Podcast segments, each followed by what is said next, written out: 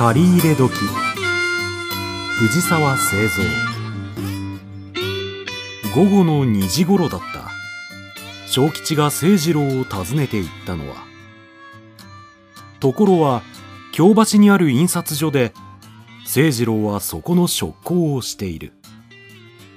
おおどうした正吉？頼みってのは何だ？実は金のことなんだ。まあ聞いてくれ金の入り分けってのはこうなんだ。昨日おいらは浅草行った。その行きがけにおじのところへ寄ったんだがそしたらおじのやつお前浅草へ行くなら郵便局でこの金をおせいのところへ送ってくれないかそう言って100円をくれたんだ。おせいというのはおいらのおばなんだが体を悪くして草津にいるんだ。その金を持って浅草行ったはいいが途中で神谷バーで飲んじまってよ。郵便局でいざ金を取り出そうとすると。金がなくなっている。って先方なんだろ？そうだ。その通りだ。いけね。えおいらの腹の中を見透かしてやがるな。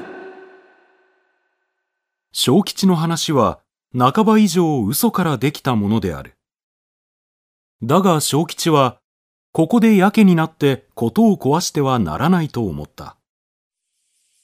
夏の太陽はカンカンと照り輝き一面まるで火の海である。正吉は気持ちを押し沈め続けた。何もおいらだって好んでなくしたわけじゃねえんだ。人からのことづかり物だと思うだけに余計と心を使ってよ。御所を大事に懐へ入れていたんだ。それが郵便局へ来てみると影も形もねえ。おいらいくら泣いても泣ききれねえ。はあ？同時な野郎じゃねえか。おめえが愛想をつかすのはもっともだ。自分の金なら諦めもする諦められねえのはおじ夫婦の手前なんだ。泥棒してでもおばのところに送ってやりてすまねえが今度だけおいらを助けてやってくれ。この通りこの通りだ。すると何か？その100円を貸せというのか？実は、おめえ知らねえだろうが、おいらのところでも、おふくろが倒れてよ。この頃じゃ、おいらもピーピー風車よ。あせっかくだが、とてもおいらにはできねえな。正吉はいよいよこの話はダメだと思った。清次郎は生まれつきの馬鹿でもないし、本当の親切さもない。小吉は小吉で、根が嘘で固めた話だけにどうしようもない。彼は清次郎のもとを離れた。ち元はといえば、おじきが金をことつけたのがいけねえんだ。小吉は途方に暮れながら思った。そうして、自分が貧乏のくせに人一倍女好きに生まれたことを呪った。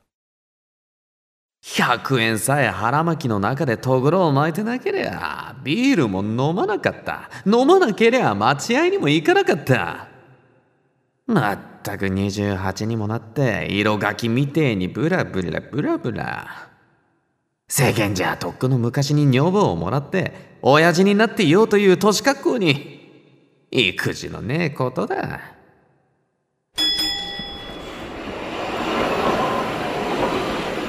だがぼんやりしているわけにもいかなかった。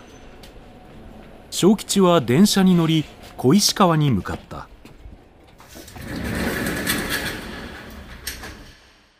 いらっしゃいます。あらお珍しい。戸を開けると光一のおふくろが鍋を持って立っていた。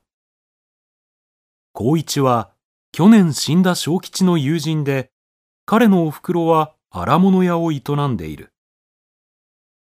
小吉は麦わらを取って頭を下げた。へへへへすっかりご無沙汰しちゃいました。ちょっとお宅の近所まで来ましてね。そうでしたか。散らかっていますが、どうぞお崩しなすって。翔さんはまだお一人？あ、え、ええ、そうなんです。今度、そいつをもらうことになりましてね。ああ、そうですか。そりゃあおめでとうござんす。で、お住まいはどちらに？断るまでもなく、これは皆嘘である。小吉は女の言葉から迷いに迷っていた攻め道具を見つけた。彼が返した言葉は勝利の看護であった。いやー、家は見つかったんですがね。そこに移るにゃ、敷金だとか、ね先立つものがね、一日も早く金の都合をしたいと思うんですが。それはそうだわね。翔さんとしちゃ無理もありませんわね。で、どうでしょう？もしお願いできるなら、この際、おっかさんに一つ面倒を見ていただきたいんですが。ダメでしょうか一つ私たちを助けてやると思って頼みます月末になりゃきっとお返ししますからあら、そうなの。それじゃあ。と言いたいところなんですけど、この頃の不景気と言ったら、ひどいものなんですよ。私なんぞ、日干しになるのを待っているのも同じですからね。女の言葉が鼓膜に響いた時小吉は絶望の底深く叩き込まれ相手を蹴り殺してやろうかと思った私じゃなく翔さんのご主人に頼んでみたら？翔さんの身も固まるんですからきっと叶えてくださるでしょうよ。女は「どうだいい知恵だろう」と言わんばかりであった。小吉は返事をせずしばらく沈黙した。それをてめえに教わろうか。こう思って舌を抜かれたようにしていた翔さんのおかみさんになる人。どこの？どんな人なんです？うるせえ。カカアの話なんぞ。みんな嘘だ。ざまあ見やがれ。小吉はそう言って女を突き飛ばしてやりたかったが。そうですね。どうもお邪魔しました。おやかましゅうござんした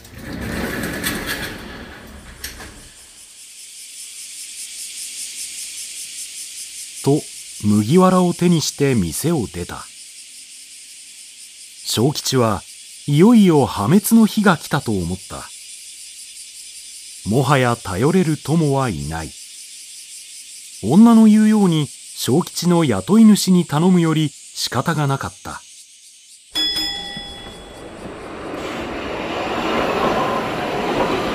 消熱地獄の中彼は呉服橋行きの電車に飛び乗った。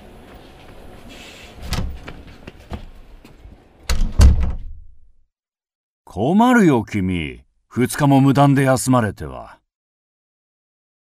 事務所に着くと小吉が陰でカバと呼んでいる社長がいた。小吉は剣つくを食わされちょっと面食らったがすぐ我に返った。ええ実はそのことで来たんです。何か不幸でもあったのか？まあ不幸といえば不幸なんですが。小吉は清次郎にしたのと同じ説明をした。無論締め上げられた鳥や死んだ狐の真似をしたり友人の家を10軒回ったなど話に尾ひれをつけるのを忘れなかった。聞き終わると社長は立ち上がり君もバカだな。金を落っことすとは。俺おばだかおじだか知らんが送ってやれ。あありがとうございます。どうもすみません。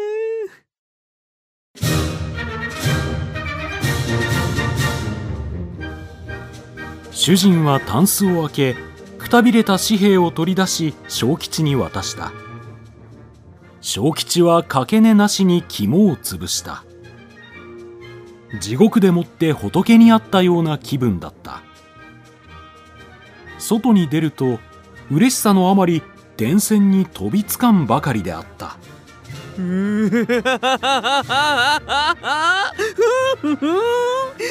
ろ清次郎光一のババア。こりゃ金だ。100円の金だぜ。そうして小吉は喜び勇んで神保町にある行きつけのカフェへ行った。カフェで彼はビールを3本開けとんかつとサラダを食べた。うまかった。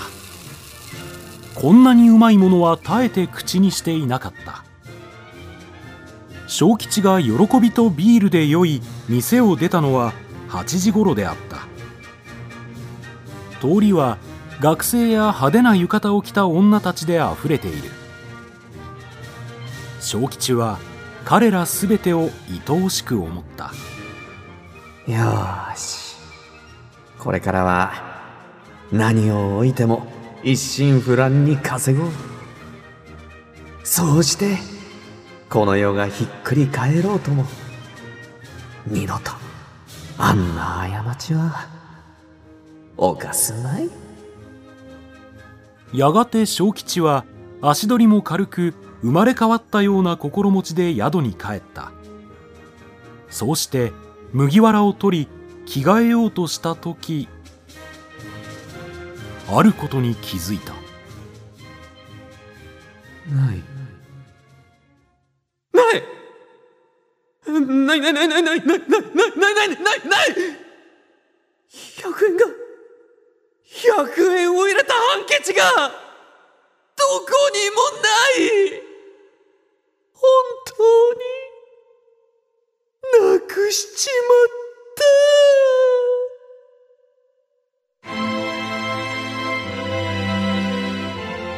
八大地獄の苦しみが同時に襲ってきた。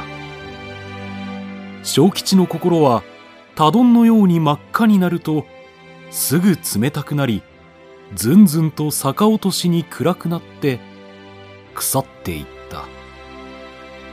カフェでビールさえビールさえ飲まなければああ。